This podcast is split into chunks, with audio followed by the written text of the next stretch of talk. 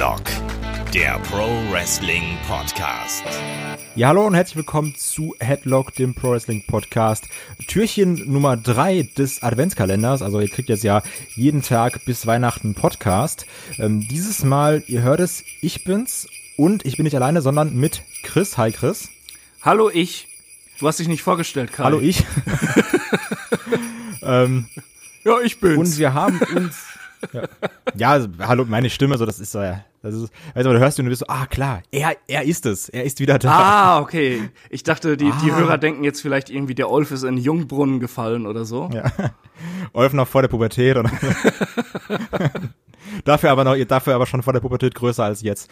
Ähm. Auf jeden Fall, wir beide haben uns das tolle Thema rausgesucht, ob die WWE Kofi Mania verkackt hat. Ich darf sogar Kacke sagen, weil es im Titel des Podcasts ist. Wie toll ist das denn? Ja, das ist echt geil. Ja. Aber gu gut, äh, wenn Olf uns beiden zusammen dieses Thema gibt, dann äh, wusste der sowieso, dass irgendwelche Schimpfworte fallen. Ja, also im Endeffekt selber schuld. Ja. Ähm, kommen wir erstmal ganz grundlegend zu Kofi Mania, weil das ist ja, man könnte ja sagen, aus der Not heraus geboren worden. Ähm, wie fandest du das, dass auf einmal Kofi ja in diesem Elimination Match war und dann war dieses Match bei SmackDown, auf einmal hat da jeder darüber geredet, weil er da diese, diese krasse Ironman-Leistung vollzogen hat. Wie, wie fandest du das? Ähm, ich fand es seltsam, aber gut. Also ich hätte halt irgendwie nie mit Kofi halt als äh, Challenger für den Titel bei WrestleMania gerechnet. Mhm. Ähm, aber ich, gut, dass er, dass er ein toller Wrestler ist, steht eh außer Frage. Ich mag ihn auch. Ähm, aber dass das Ding halt so losgetreten wird mit dieser geilen Performance in der Chamber, und dass sie das dann durchziehen und ihm dann auch so ein bisschen halt eben, ja, die, die, so ein bisschen Authority-Storyline dahin werfen. Äh, das hätte ich nicht gedacht. Und ich glaube, ich war auch nicht ganz so gehypt wie du auf das Match. Aber ja. äh, ich fand es insgesamt schon, schon wirklich geil und es hat mich dann auch spätestens bei dem Match bei WrestleMania mitgerissen, weil das Match einfach sehr geil war, coole Story erzählt hat. Und obwohl ich zu Daniel Bryan gehalten habe, weil ich kann einfach nicht äh, gegen diesen Typen sein. Habe ich mich echt gefreut, als Kofi das Ding gewonnen hat. War ein toller Moment. Ja, ja also ich meine, weil ich ja gerade gemeint habe, das wurde ja aus der Not herausgeboren. Eigentlich sollte es ja, glaube ich, Ali sein, wenn ich mich nicht irre. Ja, aber wäre also, der wirklich in das Champion-Match gepusht worden? Glaubst du das? Nee, aber ich glaube, er sollte eben bei diesem Gauntlet-Match, was es da ja war, diese ähm, Iron Man-Performance abliefern. Und irgendwie, dann auf einmal wurde es Kofi. Und ich muss auch sagen, ich finde, das ist besser als Ali. Also, weil ich mag beide natürlich, mhm. aber ähm, Kofi ist halt ähnlich wie auch bei dir, zum Beispiel mit Brian. Es ist eben so, der ist so super likable, um mal so einen dummen Anglizismus zu verwenden. Aber du siehst den und magst den und du gönnst dem das auch. Und gerade mit dieser ähm, Backstory, wo wir natürlich gleich nochmal drauf eingehen werden, ähm, dieses Jahr 10 Long Years und sowas, kann man jetzt zustimmen, wie man will, weil irgendwann war es auch nervig. Aber man hat das ja geglaubt und man hat sich gedacht, ja, der Typ ist so lange da und er hatte quasi nie die Chance und jetzt, jetzt kriegt er sie und irgendwie auch auf der größten Bühne und das hat richtig emotionalisiert, oder? Ja, absolut. Also ähm, ich habe ja auch so eigentlich den ganzen Weg von Kofi verfolgt und ähm, er war immer irgendwie so, so, so ein Fixpunkt in den Shows auch. Gerade dann auch zuletzt in den Jahren mit New Day dass das so losgegangen ja, ja. ist. Ähm, und ja, wie du schon sagst, das ist ein Typ, den, den mag man eigentlich einfach. Ja, und ähm, da war dann wirklich auch die Sache, man, es ging ja dann auch über dieses Chamber-Match und man hat es dann auch wirklich, ich muss sagen, man hat es bis Mania gut aufgebaut. Und man hat auch einen Brian dann irgendwie gut als Heal aufgebaut. Und man, man wollte dann doch schon so, dass dieser, das, das war wieder, finde ich, klassisch, dieses Gut gegen Böse. Das ist Kofi, das ist so der Gute, der, der kämpft immer ehrlich, der hat sich das verdient. Und der darf jetzt auch bei Mania kämpfen. Und du hast ja schon gesagt, ich war wirklich unfassbar gehypt auf das Ding, auf das Match. Und ähm, als ich das dann damals gesehen habe, ich bin auch wirklich teilweise äh, halb aufgesprungen bei Nearfalls. Und ich so war, nein, ich will nicht, dass Brian gewinnt. Und dann wurde ja auch, glaube ich, mehrfach diese Submission angesetzt. Und dann sprich, nicht, ich wollte nicht, dass Brian nicht gewinnt, sondern ich wollte, dass Kofi gewinnt. Also, weißt du, was ich ja, meine? Ja, ich, ich kenne diese Momente und, und die hat man halt wirklich nur beim Wrestling. Dass man so emotionalisiert da sitzt. Ist vollkommen anders auch als bei, bei einem Fußballspiel, wo, wenn man irgendwie mit einem Club im Finale steht oder sowas. Das ist immer noch irgendwie was anderes. Das, das stimmt. Das ist, ähm, und dann habe ich mich auch wirklich gefreut und als dann auch da diese Celebration war auch mit seinen Kindern. Und das war ein super emotionaler Moment und ich war auch richtig glücklich. Und ähm, wenn man jetzt böse ist, könnte man sagen, ab dann ging es doch irgendwo bergab, oder? Also vielleicht auch, weil es so ein krasser Peak war, aber wie, wie fandest du die Wochen und Monate danach? Ja, also ähm, um direkt mal darauf einzugehen, ob Kofi Mania verkackt wurde. Ja, das wurde sie, meiner Meinung nach. Denn ähm, ja, dieser ganze Schwung, den Kofi bis zu WrestleMania hatte, der, den haben sie irgendwie nicht weiter transportieren können. Also äh, Brian war dann ja auch nicht irgendwie weiterer Fädengegner. Es ging dann gegen so, ja, äh, einfach auch gegen Leute, die selbst nicht aufgebaut waren, ja. Ich glaube, der erste Gegner ja. war ja Kevin Owens. Und es war ja noch gar nicht lange her, dass, äh, dass der selbst seine Rückkehr hatte. Und sie hatten es vollkommen versaut, den irgendwie vernünftig zu positionieren. Ja, das war gut, also ja. glaube ich, irgendwie der, der Verletzung geschuldet oder sowas. Ich glaube von einem Xavier Woods, wenn ich mich nicht irre, oder einem Big E, ich weiß es gar nicht mehr. Dass man dann so gefühlt drei Monate oder 200 Storyline in zwei Wochen gepackt hat. Ja, das, das war und irgendwie komplett seltsam. Das, das hat einfach nicht, nicht gepasst auch. Und äh, ich meine, du, du musst im Kofi als, äh, als Underdog-Champion, musst du ja eigentlich Brocken entgegensetzen, ähm, wo er auch weiterhin der Underdog ist. Und Owens war nicht in der Position, dass du dachtest, ähm, okay, das ist direkt ein richtig dicker Brocken, an dem er vorbei muss, sondern, ah, okay, Owens ist der Übergangsgegner. Ja, das ist leider wahr. Und was wirklich mein größtes Problem war mit Kofi Mania danach, dass es so ganz, ganz böse stagniert ist. Weil jede Promo war irgendwann dieses Jahr 11 Long Years oder was es da noch immer war. Ähm, und das war der Inhalt jeder Promo. Ja. Und beim ersten Mal war es noch so, ja, geil, so ich gönn dir das und schön und auch als dann diese Celebration nach Mania gab, aber es war immer das Gleiche. Also es gab keine Entwicklung, also so nichts. Und ich meine, ich, also es ist glaube ich schon schwer, also verdammt schwer, ein Babyface über lange Zeit interessant zu bucken. Das ist, also ein Heel buckt sich ja quasi von selbst mhm. irgendwie, dass er Reaktion zieht. Aber ein Face langfristig irgendwie bei den Leuten so zu halten, dass er gemocht wird, ist schon schwierig, aber wenn du dann über Monate immer die gleiche Story erzählst, einfach nur gesagt wird, ja, ich bin so froh, Champion zu sein, das, und ich bin Fighting Champion, da, aber da ist nichts passiert. Ganz genau. Und ich glaube, da wirkt sich das beide aus, beides aus, was wir gerade meinen, ja. Du sagst, da, das ist stagniert. Ich sag, es lag auch zum großen Teil an den Gegnern, die er gekriegt hat, denn schauen wir jetzt einfach mal kurz weiter vor. Nach Owens kam äh, Dolph Ziggler, äh, also bitte, den als World Title Herausforderer äh, nimmst du nicht ernst. Abs ja. Absolut nicht. Also jetzt nichts Böses gegen Sigler, aber den nimmst du da nicht als Contender ernst.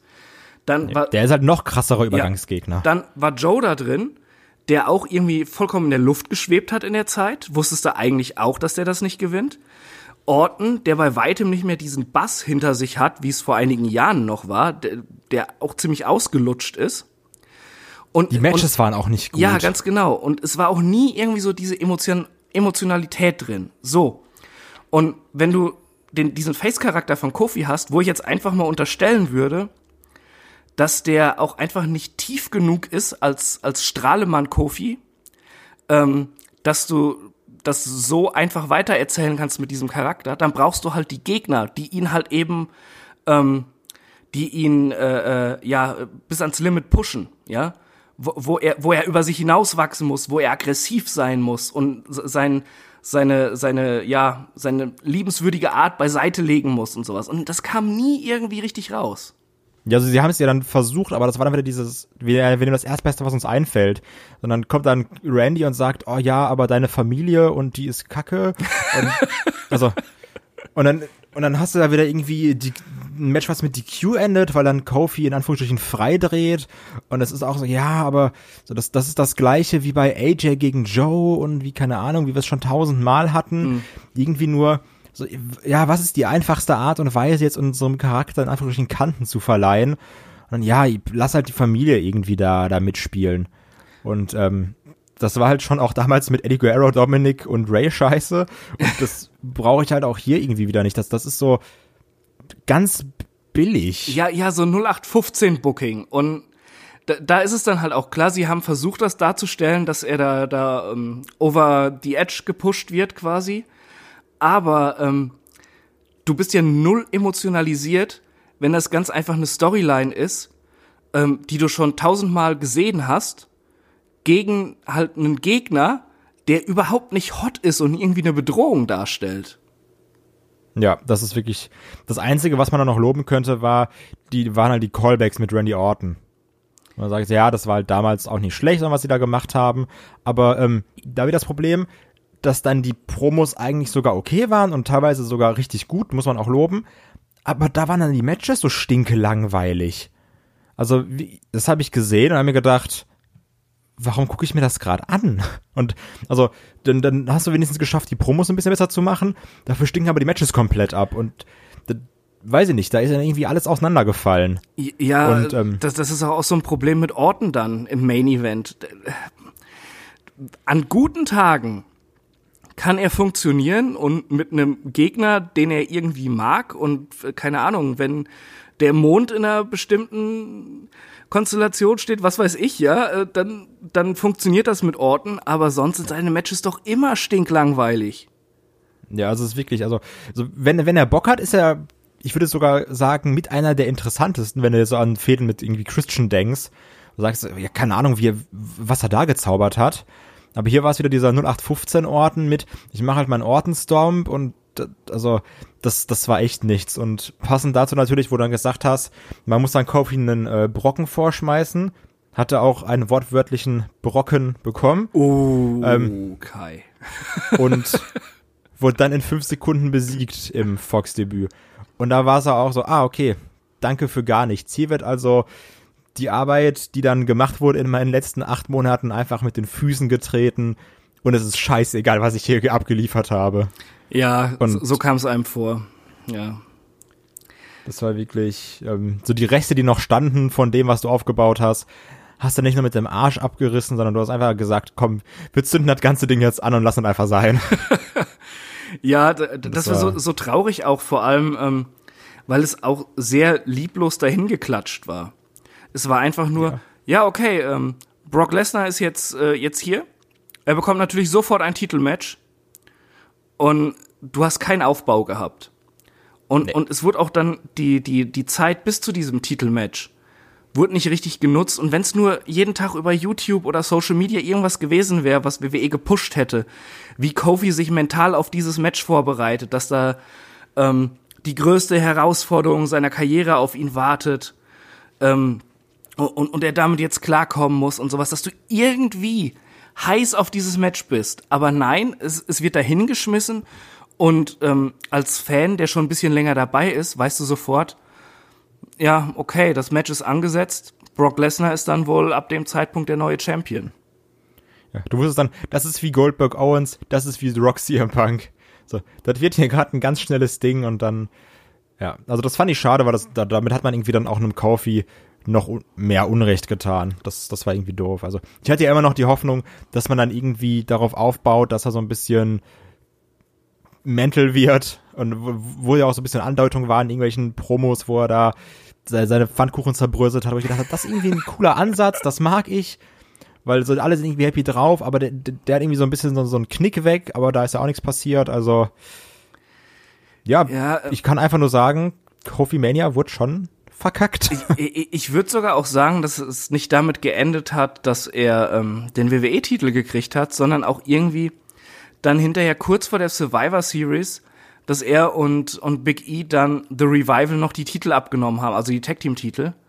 Das wirkt halt so wie eine Wiedergutmachung, so, ja, hey, komm, danke Kofi, dass du das so, so sportlich hingenommen hast, dich für Brock hinzulegen, bla blub hier sind dann mal wieder die Tag-Team-Titel, die du schon 50.000 Mal hattest. Aber selbst, selbst wenn es nur eine Wiedergutmachung für Kofi ist, hat er sie auf jeden Fall verdient. Ja, aber da, da fehlt auch wieder irgendwie eine Story, du, so, so, ein, so ein Struggle oder sowas. Ir irgendwie, irgendwelche Hürden, die er dann, dann wirklich überspringen muss, auch, auch als Team. Das wäre mal irgendwie schön gewesen. Das hätte dem Charakter auch wieder was gegeben, aber so. Ja, dass er ein bisschen gewachsen wäre. Ja, es, es ist rein gar nichts passiert. Das ist so Ja, deswegen, schade. also ich ich hatte wirklich die Hoffnung, dass er da irgendwie so, so einen Knack kriegt durch dieses Brock Lesnar-Ding, aber das ist ja, wie gesagt, anscheinend auch unter den Tisch gefallen. Ja, das finde ich schade. Ja. Und, aber wir sind uns einig. Lass uns mal kurz zu, äh, äh, festhalten. Wrestling ist auch der einzige Sport, in dem es in dem man es akzeptiert, dass ein mentaler Knacks angedeutet wird, indem jemand Pfannkuchen zerbröselt.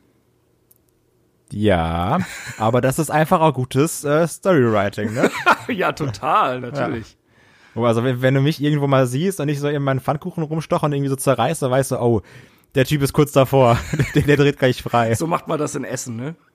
Ja, das wollte ich gerade sagen. Also in Essen setze ich irgendwie so in so ein Pfannkuchenhaus, wenn wir welche hätten. Ähm, also, wir haben Shisha-Cafés. Also, dann, wenn ich das so sehe und so eine Shisha auseinander drehe, weißt du so, oh, den spreche ich jetzt lieber nicht an. ja.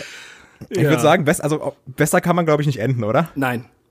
Ich habe jetzt auf jeden ja. Fall Hunger auf Pfannkuchen und deshalb äh, würde ich sagen, machen wir hier jetzt Schluss, dann äh, hau ich mir hier was in die Pfanne. Perfekt. so. Dann viel Spaß morgen beim äh, nächsten Türchen. Danke, Chris. Und bis zum nächsten Mal. Tschüss. Ciao.